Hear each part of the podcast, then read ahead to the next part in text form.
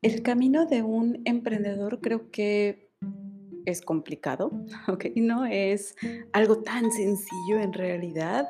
Hay muchas personas que mencionan, y concuerdo de cierta forma, especialmente uno de mis queridos mentores, dice, es que el camino de emprendimiento es simple. No es fácil, pero es simple. Y se la compro perfectamente. O sea, me queda claro que es una plantilla que hay que seguir, el reto es seguirla.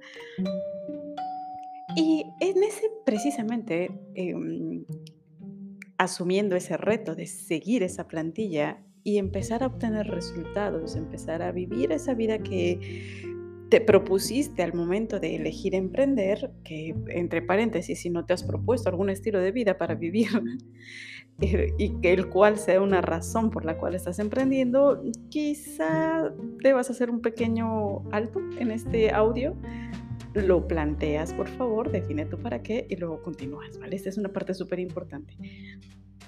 Pero bueno, regresando al tema, si tú estás eh, avanzando, si eliges seguir este camino, que finalmente está lleno de retos, creo que lo más sabio es disfrutar del camino.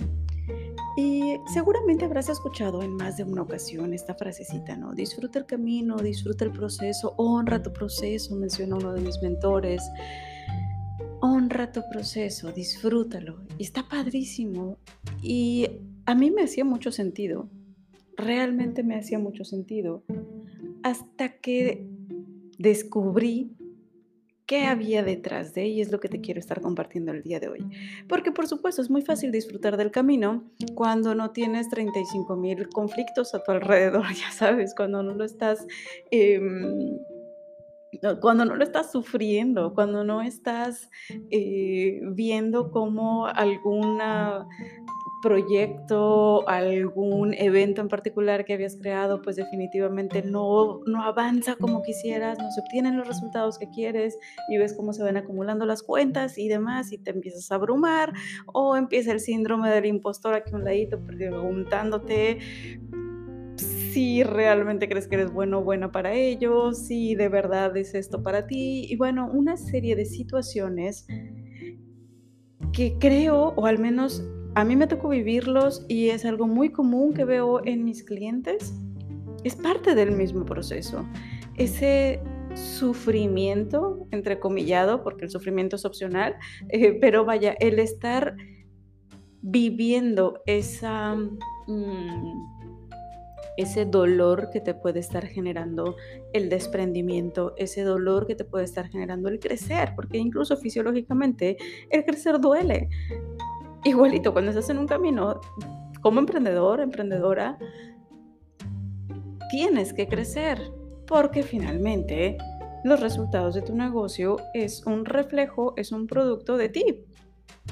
Si tú no creces, no hay manera de que tu empresa crezca, no hay manera de que tu empresa se consolide o que empiece a brillar si tú te estás negando a hacerlo. Así que ese mm, destruirte para reconstruirte evidentemente no es tan placentero. Es un periodo que se tiene eh, que aprender a vivir. Y es aquí donde entra esto de disfrutar del camino, dado que es un periodo que, que se pasa, ¿ok? O o que tienes que caminar para lograr tener esa empresa de éxito que estás planteándote, asumir que todo va a ser como ese paseo en el bosque, ya sabes, como, no sé, caperucita roja, sin el lobo feroz alrededor, simplemente recogiendo flores y con tu canastita y cantando, pues mm, sí, está muy padre. Así quizá te puedas poner con, con ese plan de, "Ay, mientras esté así yo lo disfruto, mientras todo fluya yo lo disfruto. Pero cuando se aparece el lobo, que en el camino del emprendimiento creo que el lobo eres tú mismo, eres tú quien se aparece frente a ti, esos, esos mm, pequeños demonios internos que podemos tener que nos impiden verdaderamente avanzar como nos gustaría, todo eso finalmente necesitamos también aprender a disfrutarlo, necesitamos también aprender, aprender a verlo con una filosofía distinta, podría decir. Quizá en ese momento no lo disfrutes, pero adopta, adopta una mm, mentalidad o una, ¿cómo podría decir? Una actitud, es eso. Adopta una actitud como, no sé si conozcan, voy a hacer mi, gran par, voy a abrir mi loop, eh, no sé si conozcan a un mm, comediante que se llama Franco Escamilla. A mí me encanta la comedia, bueno, me encanta el stand-up. No sé, lo disfruto muchísimo, por ahí tengo algunos de mis eh, preferidos, que ya les contaré de ellos en algún momento, pero entre ellos, y no solamente por el tipo de comedia que realiza, sino por su historia, por la trayectoria que este eh, señor vivido, realmente me gusta mucho. Me ha dejado un montón de enseñanzas, he aprendido un montón de cosas. Y sacó un show hace un tiempo, ya tiene un tiempecito, que se llama Por la anécdota. De hecho, está en Netflix, por si a alguien le gusta el stand-up y no lo ha visto. Se llama Por la anécdota y curiosamente el, em, todo este show gira alrededor de situaciones complicadas que le ha tocado vivir o situaciones en las que incluso se colocó, se puso en una situación complicada de forma intencional, dado que, refiere al menos él en este show, eh, llegó un momento en su vida en el que las cosas empezaban a funcionar bien. Entonces decía, bueno, todo mi material salía de todos los trastazos que me estuve dando a lo largo de mi vida. Entonces necesito buscar activamente anécdotas. Tomar esa filosofía. Vamos a convertir ese camino por el que tenemos que estar atravesando como emprendedores y que incluso, ojo, si tú que me escuchas no eres emprendedor tal cual o no buscas emprender tal cual, pero estás buscando un cambio o un resultado diferente en tu vida, es lo mismo porque finalmente todo cambio, toda transformación requiere de un proceso de deconstrucción personal y es ahí donde entra el ego y es donde alucinamos con esta parte del sufrimiento, que el sufrimiento nuevamente, repito, es opcional. Pero si lo adoptamos con esa postura de, pues vamos a convertirlo en anécdota, vamos a vivirlo, pero vamos a vivirlo asumiendo que dentro de un periodo de tiempo voy a retomar esto y me voy a reír como no tienes idea. O lo voy a comentar con algunas otras personas para que sea de inspiración verdaderamente para ellos. Yo recuerdo, y en algún momento he comentado con, algunos, eh, con algunas amistades más cercanas, cuando estaba empezando recién con pues, con mi tema de, finanzas específicamente, que quienes han trabajado conmigo seguramente sabrán que las finanzas personales, al menos en mi estilo de trabajo, es un muy bonito pretexto porque en lo que yo me enfoco principalmente es en esta parte de transformación de desarrollo personal alineado evidentemente a que puedas estar disfrutando de esa calidad de vida que quieres. Pero mi objetivo principal no es tanto que tengas dinero, no trabajamos tanto enfocándonos en ello, sino en la persona en la que te tienes que convertir para poder lograr eso. Es algo bien bonito.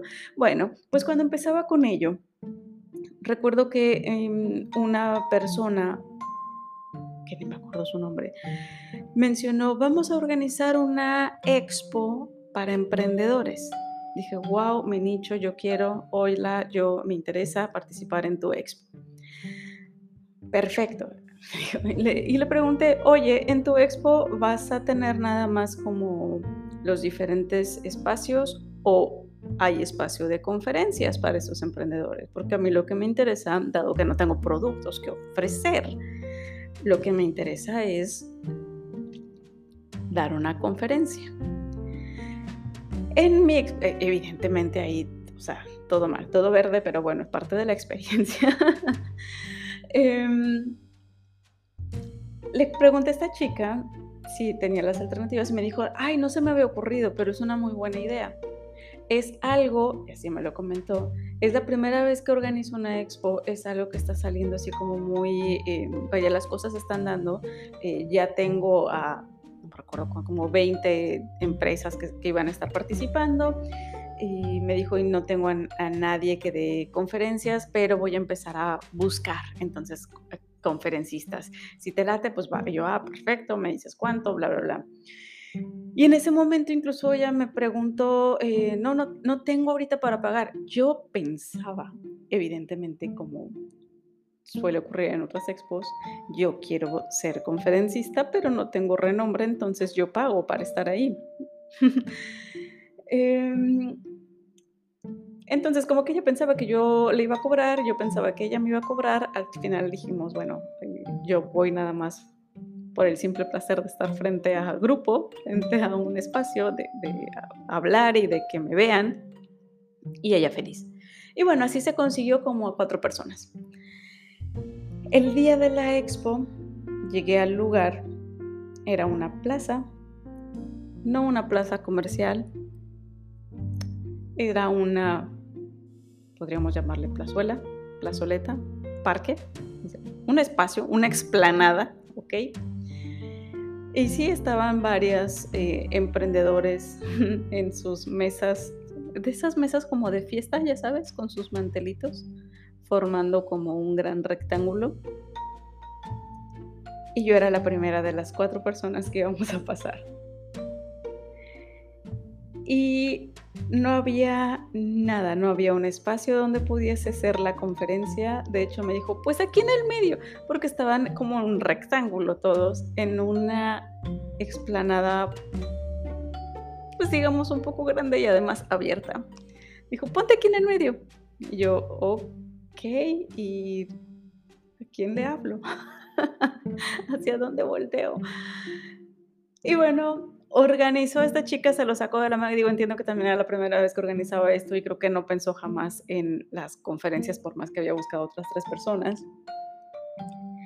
Pero bueno, em, de repente se improvisó por ahí, juntaron un par de banquitas, empezó a comunicarle a toda la gente, va a haber un una plática enfocada a finanzas personales para emprendedoras, quienes se quieran acercar, bla, Evidentemente, todas las otras personas, estas empresas que me mencionó que estaban ahí, pues eran pura, era pura eh, persona que recién está empezando, que recién estaba arrancando su emprendimiento.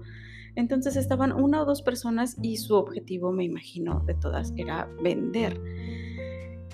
Así que estaban o terminando de acomodar sus cosas o recibiendo a las personas que empezaban un poquito como que a, cruzar por ahí. Yo empecé a dar mi plática casi 20 minutos después y en las banquitas improvisadas que por supuesto por ahí consiguieron a un señor que estaba vendiendo no sé qué cosas, pero todavía no le traían el producto y se había llevado una pequeña bocinita con micrófono para estar difundiendo su producto. Entonces, como veía que no había absolutamente nada, esta organizadora fue y le pidió de favor si me podía prestar por media hora esa bocinita. Fui, eh, me paré enfrente de esas banquitas y estaba mi esposo, que me estaba acompañando, todo bello. Después estaba la mamá de la organizadora, el señor de la bocina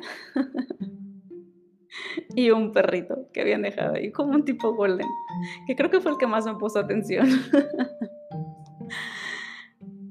y con ellos di mi plática como a los 10 minutos, el de la bocina nada más me hizo señas de ahorita vuelvo y se fue. Y la señora de la, la, mamá de la organizadora estaba ahí poniendo, ya sabes, es que es, como muy notorio, esas caras que puedes estar viendo de una persona que finge ponerte atención, pero que en realidad su mente está en otro lado. Bueno, pues así. El caso es que Evidentemente a los 10 minutos, sobre todo cuando vi que mi público se disminuye en un 25% porque se fue una persona y que veía a la otra persona así como perdida en el limbo. Eh, ay, para mí fue como un, un punto donde dije, ¿en serio vas a chutarte todo tu speech? pero vi al perrito todo emocionado, sonriendo, viéndome. Dije, bueno, va por la anécdota, va por la anécdota. En algún momento lo voy a sacar y esto va a ser súper chido y se van a, eh, seguramente para muchísimas personas pudiera resultar esto en, ah, pues si Carlos le dio un speech a un perro nada más, yo tuve dos asistentes o un asistente, ¿qué más da? Empieza a hacerlo y empieza a hacerlo de forma extraordinaria. Y realmente ese evento, el, el ponerme frente a público, frente a ese público en esas circunstancias, sabiendo que nadie me pelaba finalmente, para mí fue un, ok, vas, o sea, dalo todo, finalmente no puedes caer más bajo, o sea, no puedes llegar a otro, otro lugar donde puedas obtener menores resultados. De aquí tiene que ir para arriba y vamos a seguirle dando. Y afortunadamente las cosas han mejorado mucho desde entonces, pero lo que voy es que en, en todos los retos a los que te puedas estar enfrentando, y ese, bueno, puede ser uno de, N cantidad de situaciones que ya les iré contando en el transcurso de este podcast, em, puedes tomar siempre dos alternativas, que bueno, son dos extremos de alternativas, ¿ok? Imagínate como si fuera un gran, em, como esas escalas que puede haber como tipo termómetro, ya sabes, donde empieza en azul y termina en rojo. Eh, imagínate que en la parte inferior de esta escala está el modo, pues voy por la anécdota, ¿ok? Y en la otra, en el otro extremo de esta escala está el sufrimiento extremo. Ya sabes, de, ah, porque a mí, porque me pasó esto, mira, hice el ridículo, bla, bla, bla. O decir, bueno, pues voy por la anécdota, ya da igual, voy a disfrutarlo, voy a aprenderlo, voy a tomar lo mejor de lo peor que puede estar viviendo, porque seguramente hay un aprendizaje detrás. Así que seguramente puedes estar viviendo situaciones súper complejas. Me ha tocado eh, acompañar en su proceso de crecimiento, en, este proceso de, de, empezar a estructurar, a darle forma a sus empresas o a sus sueños en muchas ocasiones, incluso a mujeres que están en un proceso de divorcio, por ejemplo. Y es por supuesto súper complicado estar viendo esa quizá desesperación o angustia que puedes sentir porque no sabes económicamente qué te depara el futuro y sabes que solamente puedes depender de ti después de haber dependido de alguien más por mucho tiempo. Pero ¿qué crees? Esto que estás viviendo, tómalo por la anécdota, más que sumirte en ese sufrimiento. Tómalo, yo sé que suena como, ay, Caro, pues es que tú el ejemplo que tuviste porque le estabas hablando a un perro, yo sé, pero es un ejemplo que quiero poner en este momento nada más y sé que hay otros dramas. Pero incluso dentro de esos dramas puedes estar sacando algo muy bueno, algo que puede estar inspirando a muchísima gente.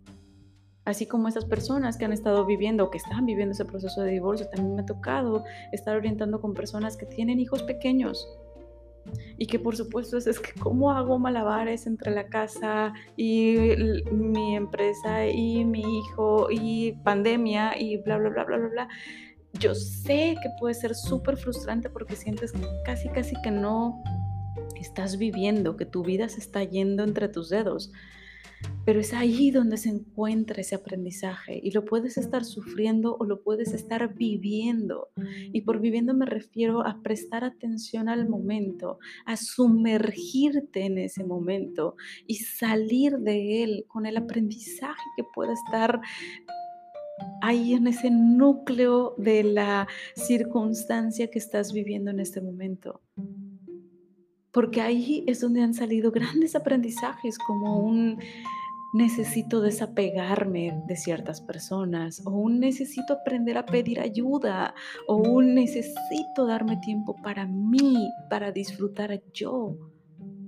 O un necesito aprender a reírme de mí misma y dejar de tomar las cosas tan en serio.